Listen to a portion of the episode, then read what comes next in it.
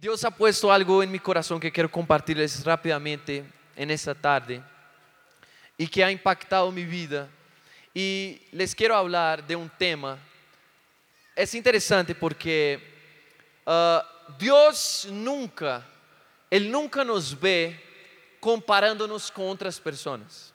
Dios nunca nos mira y Él se pone a pensar, wow, Él va bien, pero no tan bien como Él. Ella está empezando bien su caminada, pero todavía le falta cambiar eso, eso para que llegue al nivel de esa otra persona.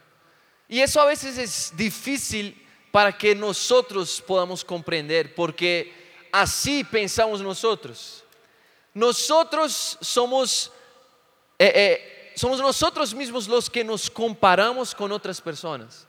Automáticamente muchas veces nuestra mente, al pensar en Dios, pone en el carácter de Dios esa característica de ser alguien que nos mira siempre deseando más de nosotros, siempre deseamos, deseando que nosotros pudiéramos ser mejores de lo que somos hoy, siempre deseando que de alguna manera estuviéramos más adelante de donde estamos en ese momento.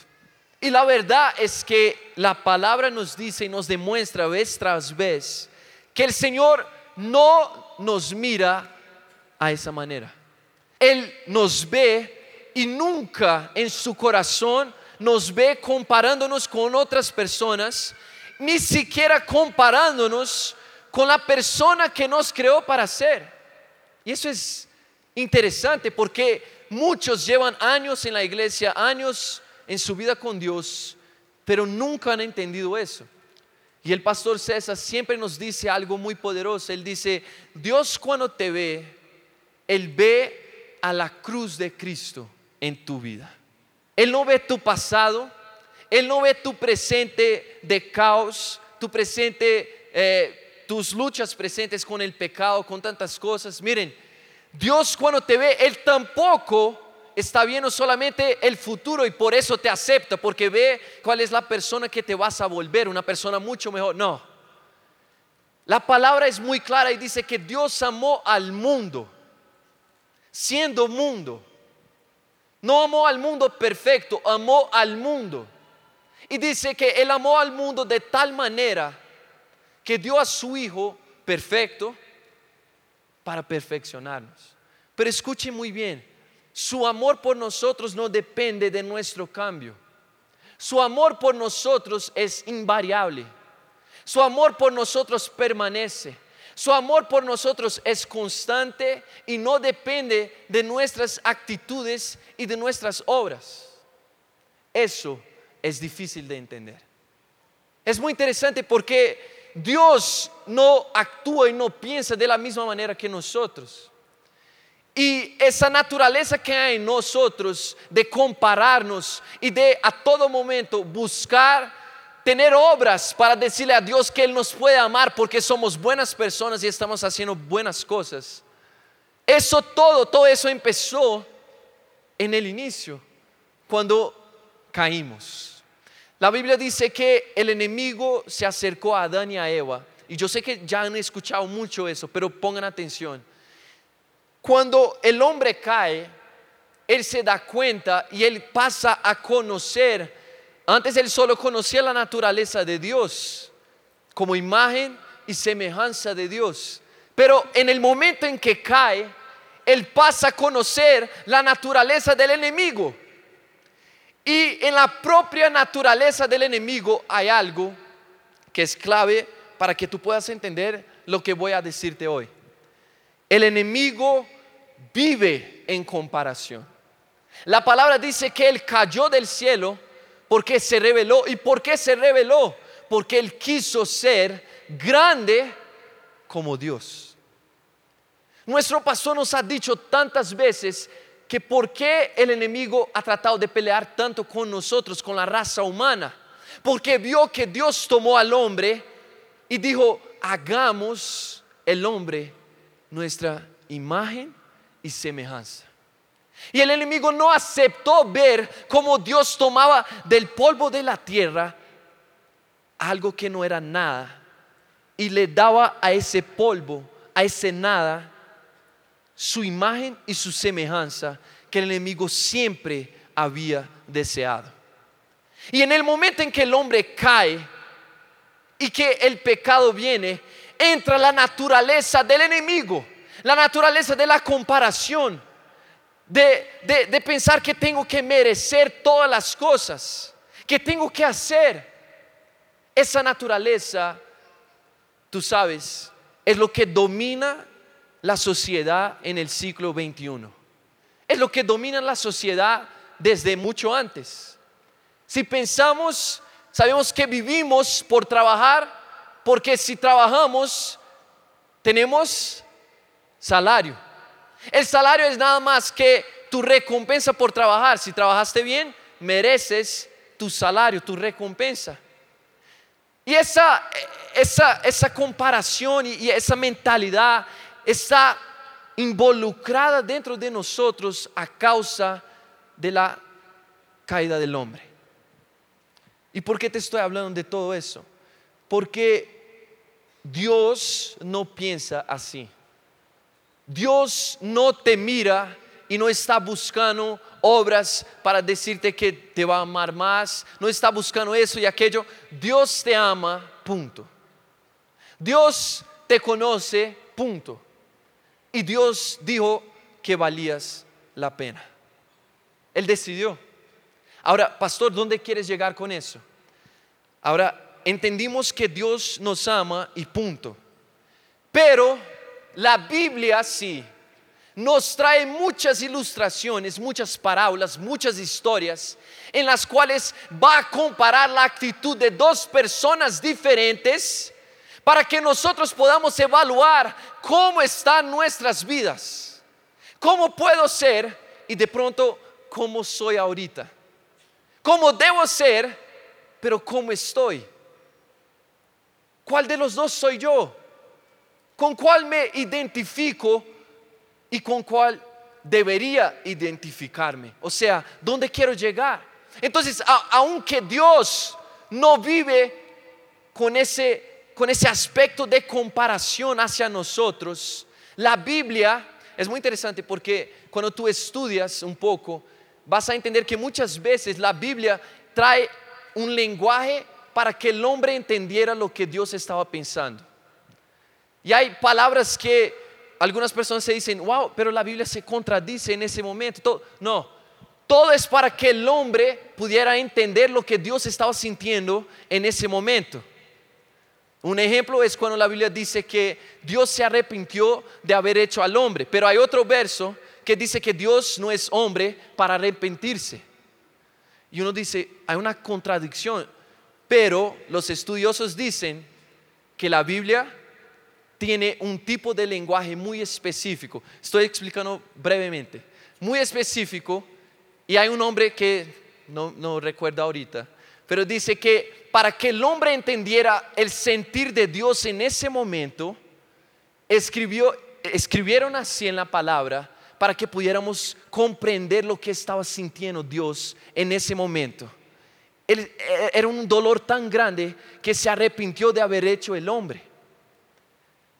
Pero sabemos que Dios no se arrepiente, sabemos que Dios no se equivoca, sabemos que Dios es perfecto. Ahora escuche muy bien, ¿dónde quiero llegar? aunque Dios nos ama y punto, aunque Dios no nos compara, la palabra siempre nos va a traer ejemplos de personas que debemos ser, que podemos seguir y de personas que no debemos ser y personas que no debemos seguir. Y quiero empezar simplemente a evaluar algunos de esos ejemplos con ustedes. El publicano arrepentido y quién más, quién era el otro hombre. ¿Cuántos se acuerdan? Dice la palabra que había un fariseo, un, sacerdote, un, alguien de la ley que conocía la palabra, escuchen bien, orgulloso. Y la palabra en esa historia, Jesús nos habla de dos hombres diferentes. Escuchen, aunque Dios no compara, Jesús nos pone dos modelos, dos figuras, dos personas para que podamos hacer una evaluación propia de nosotros. Eso es siempre necesario en nuestras vidas. Y si, bueno, si tú conoces la historia, sabes que lo que pasa es lo siguiente. habían dos hombres en la misma iglesia. Un hombre conocía la palabra, seguía los mandamientos de Dios, escuchen, y dice la palabra que él, él, llega a la iglesia y él dice, Señor, gracias, porque no soy como esos otros hombres que no te siguen, que no te aman y que viven una vida de pecado. Pero luego a su lado había un hombre que no era de la iglesia. Había un hombre que era una persona que tenía un nombre que representaba el tipo de persona que vivía en el pecado, que no conocía al Señor y no seguía los mandamientos de Dios. Y escuche muy bien, dice la palabra que ese hombre estaba arrodillado en la iglesia, arrodillado, diciendo, él, ponía su mano en el pecho y decía, Señor, ten misericordia de mí, sé propicio a mí, porque no merezco tu amor, te he fallado. Y Jesús dice, sepan que el hombre que se arrodilló y que así oraba, salió redimido a su casa. Pero el otro hombre que tenía orgullo de sus obras y de lo que hacía, volvió a su casa sin recibir el perdón de Dios. La Biblia nos habla de otra historia, nos habla del hijo pródigo y nos habla del hijo mayor. El hijo mayor nunca salió de casa, nunca salió de la iglesia, podemos decirlo así. Escuchen bien, él nunca hizo todo lo que el hijo pródigo hizo. Gastó toda su, su plata, todo su dinero con mujeres, con las cosas del mundo. Escuchen bien, pero es muy interesante porque al final de la historia, el hijo pródigo encuentra perdón y el hijo mayor no se siente hijo. ¿Sabes? Dios nos está haciendo evaluar nuestras vidas y quiénes somos nosotros. Él no te compara, pero Él requiere que tú puedas hacer una evaluación de tu vida. ¿Quién eres tú? ¿Cuál es el camino que estás siguiendo en tu vida? Yo pudiera hablar mucho de esas dos historias. Son muy sencillas. ¿Cuántas personas, por ejemplo, en esa última historia del hijo pródigo, cuántas personas son como el hijo mayor? Que están toda su vida en la iglesia, pero nunca, nunca han recibido la paternidad de Dios. Nunca se han sentido hijos, nunca han, ah, han recibido perdón, pero hay otras personas que llegan mucho después después de haber pasado por tantas cosas en la vida, de haber conocido al pecado, sea por ignorancia o porque se alejó del Señor, escuchen, y llegan a la casa de Dios y en el primer día en que llegan a la iglesia reciben perdón y son transformados. ¿Saben? Quiero saber de tu parte, ¿quién eres tú? ¿Has meditado en la palabra, en esas historias? ¿Has mirado tu propio corazón? A ver qué está pasando dentro de ti. Hay una otra, una tercera historia que podemos hablar. Lo mínimo y habla del viejo hombre y del nuevo hombre. Y saben, la Biblia está llena de momentos en que hay ese tipo de comparación. Pero yo quisiera enfocarme en ese momento en una historia de dos hombres que está en Mateo capítulo 26. Y vamos a empezar en el verso 14. Es la historia de Simón y de Judas. Dos hombres que negaron a Jesús. Dos hombres que se alejaron del camino, pero dos hombres que tuvieron un final completamente diferente. Escuchen bien, dice verso 14, entonces uno de los doce que se llamaba Judas Iscariotis fue a los principales sacerdotes y les digo, ¿qué me queréis dar? Y yo os los entregaré. Y ellos le asignaron 30 piezas de plata. Y desde entonces buscaba oportunidad para entregarles a Jesús. Y luego sigue a, otra parte de la historia y dice, el primer día de la fiesta de los panes sin levadura, vinieron los discípulos a Jesús diciéndole, ¿dónde quieres que preparemos para que comas la Pascua? Y él dijo, ir a la ciudad a cierto hombre, decirle, el maestro viene a tu casa, va a celebrar la Pascua aquí con sus discípulos. Bueno, verso 20, cuando llegó la noche, se sentó a la mesa con los doce. ¿Quién? ¿Quién se sentó a la mesa con los doce? Jesús. Entonces pongan atención. siempre esas historias nos van a dar una comparación de cómo esa persona se relaciona con Jesús.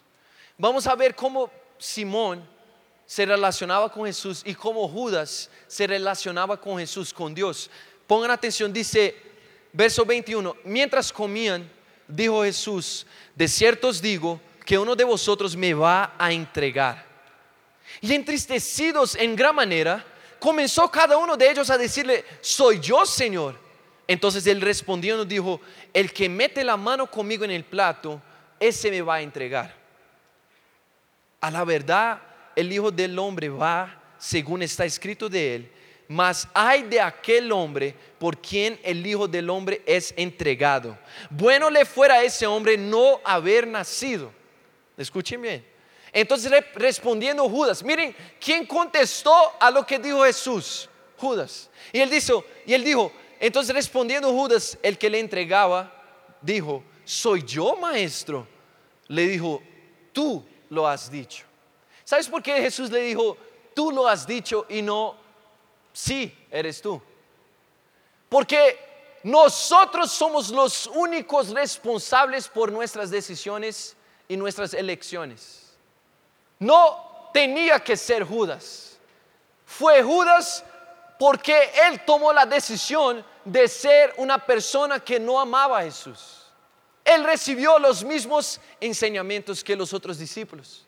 Él compartió del mismo tiempo que los otros discípulos compartieron con Jesús.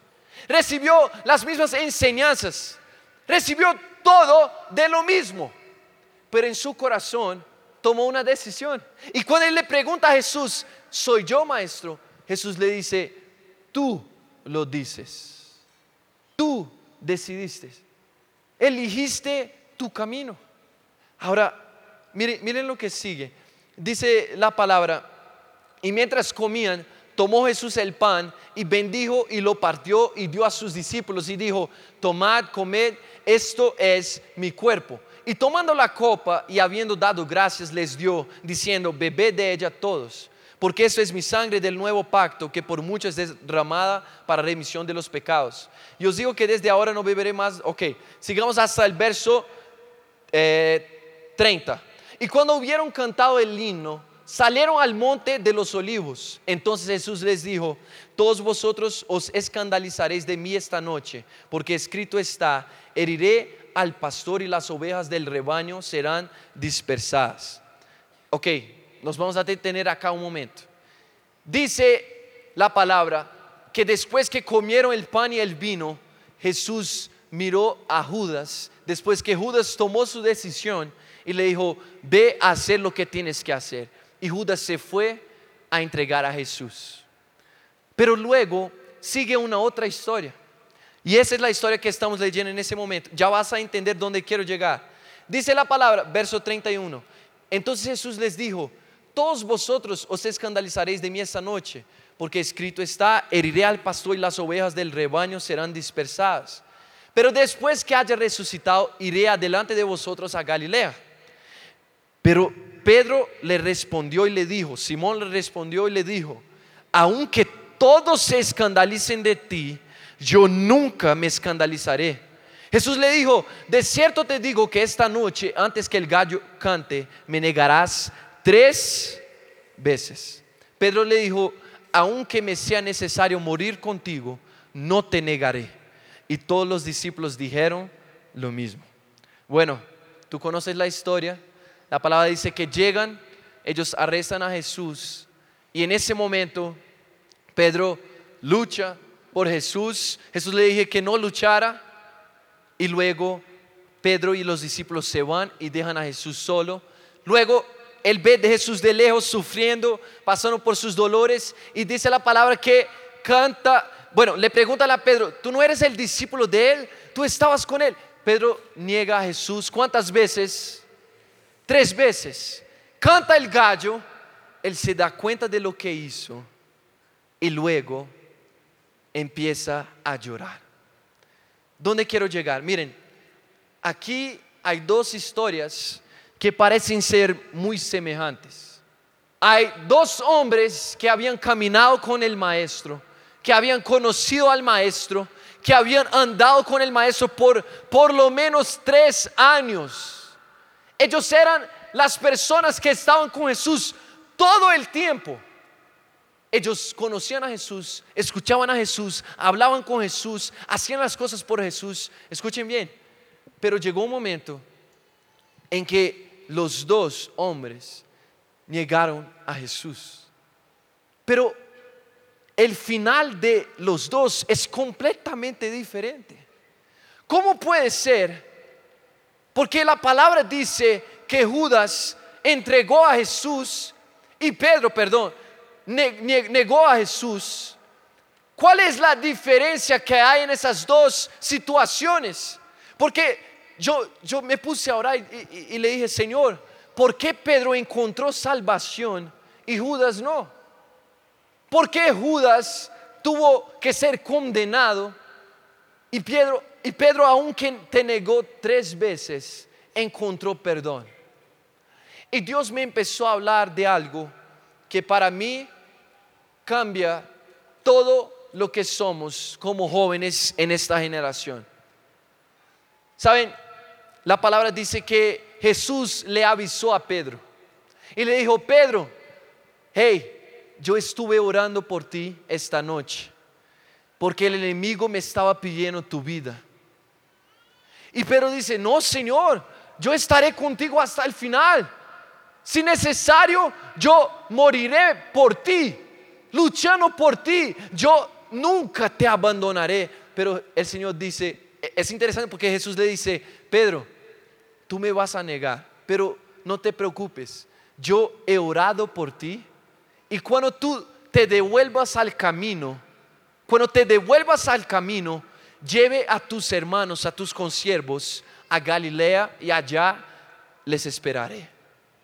Qué impresionante la visión de Jesús ¿Por qué Jesús le dijo algo así a Pedro y no lo hizo lo mismo? No hizo lo mismo por Judas. ¿Por qué Jesús no pudo salvar a Judas de la misma manera? ¿Por qué Judas tuvo que pagar un precio tan alto? Siendo que Pedro, que era uno de los más cercanos a Jesús, lo negó, negó que lo iba a negar y aún así encontró perdón. Y el Señor me decía, de la diferencia entre el amor y la madurez. Y escuche muy bien eso. En Judas no había amor por Jesús. En Pedro había amor, solo le faltaba madurez. ¿Sabe, joven? Si hay amor en tu corazón por Dios, por el camino de Dios, Dios siempre te podrá salvar. Pero si hay una indiferencia en tu corazón, si tú no estás abierto, Dios no tiene cómo alcanzarte. Escuche muy bien, Judas recibió todo lo que los otros apóstoles recibieron, pero su corazón estaba cerrado para Jesús. Judas había escuchado tantas veces todo lo que iba a pasar. Y si él tuviera un corazón abierto, él hubiera dicho, wow, esperen, yo estoy siguiendo ese camino de esa persona que Jesús está diciendo que le va a traicionar. Quiero cambiar. Pero no, en Judas no había amor por Dios. Pero en Pedro, escuchen muy bien, en Pedro había amor, solo le faltaba madurez. Y les quiero decir algo muy importante. Dios siempre nos conoce y Él sabe si en ti falta madurez o amor. ¿Cómo así, pastor? Miren, ustedes se acuerdan que leímos que Pedro dijo, Jesús, si necesario, moriré por ti, pelearé contigo y moriré contigo. ¿Cuántos se acuerdan de eso? Ahora, miren, todos nosotros tenemos la impresión de que Pedro no lo hizo. Pero la verdad es que Pedro luchó por Jesús antes de negarlo. La palabra dice que llegaron para arrestar a Jesús y Pedro sacó su espada y cortó la oreja del hombre, de uno de los hombres que estaba ahí para arrestar a Jesús. Pero luego Jesús le dijo, Pedro, no luches. el que pelee por espada va a morir por espada. Ahora miren, Pedro estaba listo para morir por Jesús a su manera. Cuando Jesús le dice que no era con la espada, Pedro no estaba listo. No le faltaba amor, él amaba a Jesús. Él estaba listo para dejar su vida, para entregar su propia vida, para luchar por Jesús. No le faltaba amor, le faltaba madurez. Pero negó a Jesús, sí, él negó a Jesús. Pero quiero decirte, joven, lo que quiero decirte es eso. Aunque hayas negado a Jesús, Jesús siempre sabe si tú lo amas o no. Y si tú lo amas, no te preocupes, porque Jesús ya intercedió por ti. ¿Saben? Eso me impacta mucho, porque la gran diferencia es que el que ama a Jesús y se equivoca por falta de madurez, quiere hacer muchas cosas, pero cae por falta de madurez, hay salvación para esa persona. Somos nosotros, siempre estaremos en un proceso de crecimiento, siempre estaremos en un proceso de crecer, de entender más la palabra, de aprender a escuchar más a la voz de Dios y siempre nos vamos a equivocar y vamos a caer. Pero Dios sabe y, donde quiero enfocarme en ese último momento es para decirles lo siguiente, aunque nosotros no, no podemos ver el corazón de esos hombres. Jesús, cuando te ve caer, Él siempre ve tu corazón. Y miren, Jesús nunca le dijo a Pedro que Él no lo amara. Pongan atención. Dice la palabra que momentos después, bueno, días después, Jesús aparece para los discípulos, Él resucita y aparece para hablar con los discípulos. Y en un momento él se acerca a Pedro y le dice, Pedro, ¿tú me amas? ¿Cuántos ya escucharon de ese pasaje? ¿Y cuántas veces Jesús le pregunta? ¿Cuántas? Tres veces. Uno pudiera decir que era para traer sanidad al corazón de Pedro. Y sí lo fue. Pero escuche muy bien. Jesús no estaba preguntando a Pedro si de verdad él no amara. Jesús no tenía duda del amor de Pedro hacia él. Escuche muy bien la respuesta de Jesús. Él decía, Pedro, ¿tú me amas? Pedro decía, sí Señor, tú sabes que te amo. Y Jesús le decía, ok, apacenta mis ovejas. ¿Sabes, ¿sabes qué, qué era lo que Jesús estaba haciendo? Ok, Pedro, hey, quita tu mente de tu pasado, quita tu mente de lo que pasó ayer Quita tu mente de ese momento y enfócate en el futuro. Ok, yo sé que tú me amas. Ahora apacenta mis ovejas. Jesús no le estaba diciendo, Pedro, parece que no me amaras porque me negaste tres veces. Jesús estaba diciendo, Pedro, tú me amas, pero le decía, sí Señor, tú sabes que te amo. Y Jesús le decía, ok Pedro, yo sé que me amas. Ahora va y apacenta mis ovejas. Ahora, sal del pasado, sal de ese lugar de pecado, de acusación, de condenación y ve a lo nuevo que yo tengo para ti. Yo sé que tú me amas, yo sé la diferencia entre una persona que no me ama y una persona que me ama, pero que falla solo porque le falta madurez. Yo sé la diferencia, Pedro, yo sé que me amas. Ahora ve y apacenta mis ovejas. Hey, yo ya te perdoné. Ahora ve, recibe mi amor y apacenta mis ovejas. Saben, muchas veces en mi caminar con Dios, yo caía y yo me alejaba más de Dios. O sea, no era solo el pecado, pero por pecar yo me alejaba aún más de Dios porque me sentía culpado y lo era, pero me sentía una persona que no merecía estar cerca de Dios. Y quiero decirles algo, Jesús sabe de tu corazón. Él sabe si en ti no hay amor por Él o si solo te falta madurez. Y muchas veces nosotros nos condenamos a nosotros mismos. Cuando Jesús ya nos está diciendo, hey, levántate, ¿tú me amas? Sí, Señor, yo te amo, yo sé. Ahora ve y apacenta mis ovejas.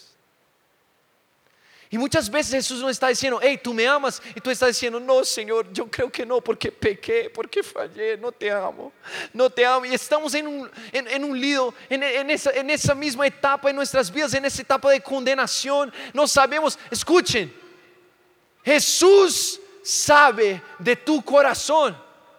No es que seas perfecto, es que tengas un amor genuino por conocer a Dios, por estar en su presencia, por meditar en la palabra, por vivir una vida transformada.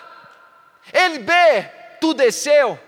No es que apenas caíste, todos caímos, todos necesitamos de Dios. La diferencia está en que Judas no amaba a Jesús. Pedro amaba, pero le faltaba madurez. Ese soy yo. Ese, es tú. Nos falta madurez. Y nos va a faltar madurez por mucho tiempo en nuestras vidas, probablemente hasta el último día en que vamos a vivir. Y para ese tipo de persona siempre hay amor y siempre hay perdón de Dios. Jesús sabe si solo te falta madurez o si en la verdad te falta amor. Y saben, yo quisiera orar. Da un aplauso bien fuerte al Señor. Yo quisiera orar. Quisiera orar por las personas, especialmente por las personas que siempre han luchado mucho con esa culpabilidad, con esa condenación. Dentro de uno mismo, uno siempre, escuchen, no estoy diciendo que no necesitas arrepentirte, es mucho lo opuesto. Es encontrar el perdón después que te arrepentiste. Esas personas que no son capaces de encontrar ese perdón muchas veces y pasan meses luchando a causa de un pecado. Meses luchando en su mente, sintiéndose lejos de Dios por causa de eso, de eso, de eso. Te estoy diciendo, miren, no somos perfectos, Dios nos ama, punto. Él ya sabía de nuestra naturaleza cuando decidió salvarnos. Punto. A partir de ese momento tenemos un caminar con Dios. Y en esa caminada con Dios, Él nos conoce. Y si tu caso es, tú amas a Dios, pero estás luchando con tu naturaleza, Jesús te está diciendo, hey, yo sé que tú me amas. Yo te conozco, yo sé que tú me amas, solo te falta madurez. Es mejor que tú estés cerca a mí y yo te guío y tú pasas por el proceso de la vida hasta ser aprobado de que tú estés lejos de mí y nunca encuentres el amor que yo tengo para darte. Si tú eres esa persona que has luchado mucho con una condenación, con una culpabilidad fuerte, quiero que tú pases adelante en ese momento.